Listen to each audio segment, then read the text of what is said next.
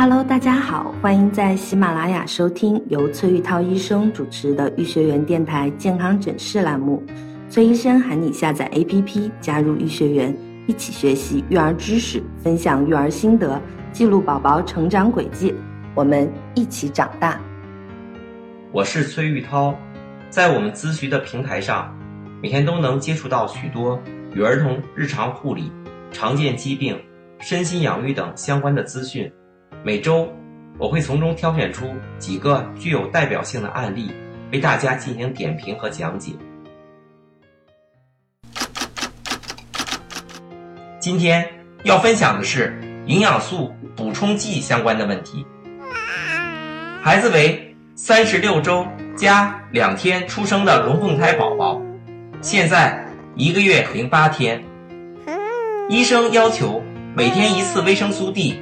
和两次葡萄糖酸钙锌，每次五毫升，饭前或饭后一个小时吃。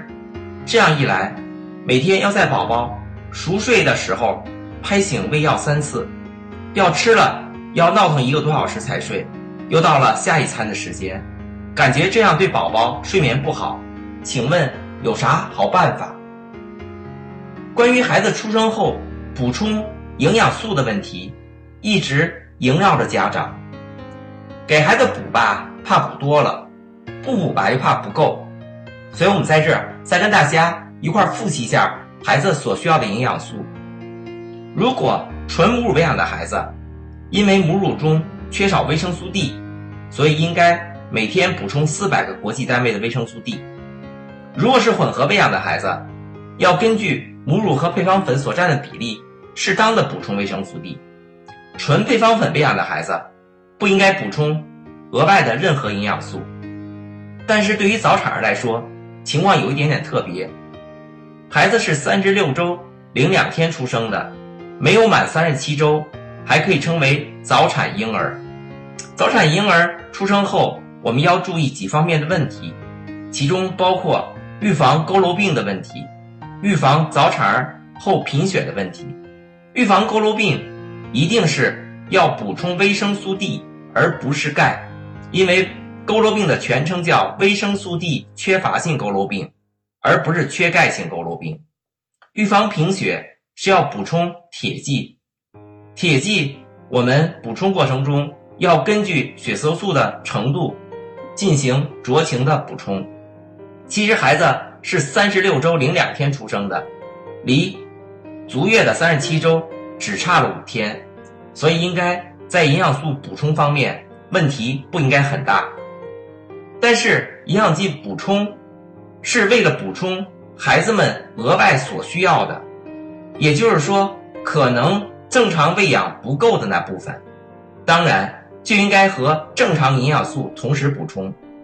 没有任何证据证明营养素补充需要在饭前或饭后额外的进行补充。营养剂是我们给孩子提供营养一部分，所以又说了一遍，大家能够明白。所以如果必须补充营养素，就应该和我们平时给孩子提供的营养同时进食，所以谈不上在孩子熟睡时给孩子拍醒来喂营养素的问题，跟其他药物不一样。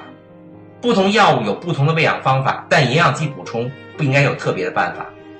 但是我们再考虑一下，既然孩子是个早产儿，虽然快接近足月，但是毕竟没有到足月，他营养我们怎么能够保证是靠补充营养剂就能够完成吗？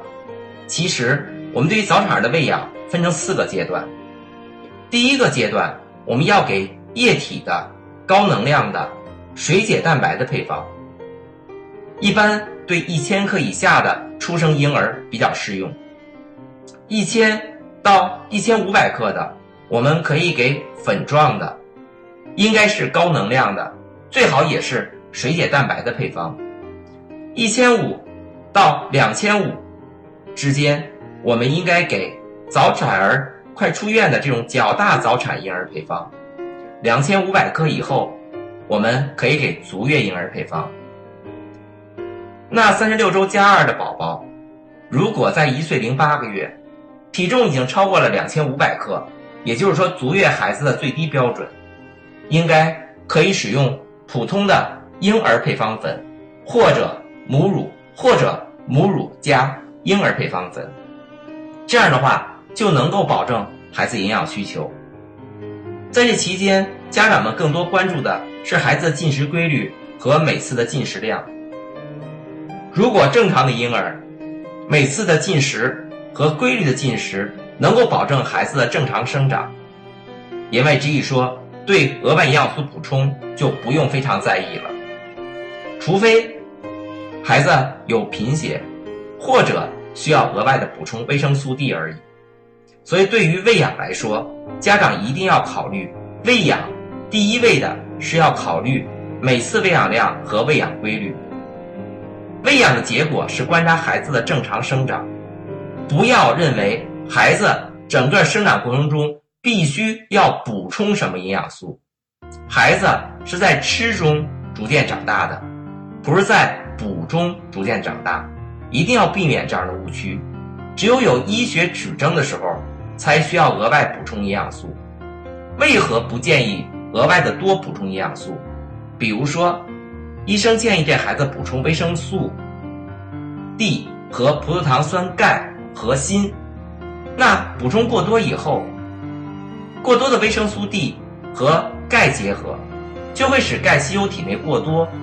如果骨骼用不了，就会沉积在其他的脏器，比如肝、脑。心等等，如果是微量元素补充过多，钙、锌和本身营养素提供的镁、铁、铜这些二价阳离子在吸收中就会有一个竞争，导致部分营养素不能够很好的竞争。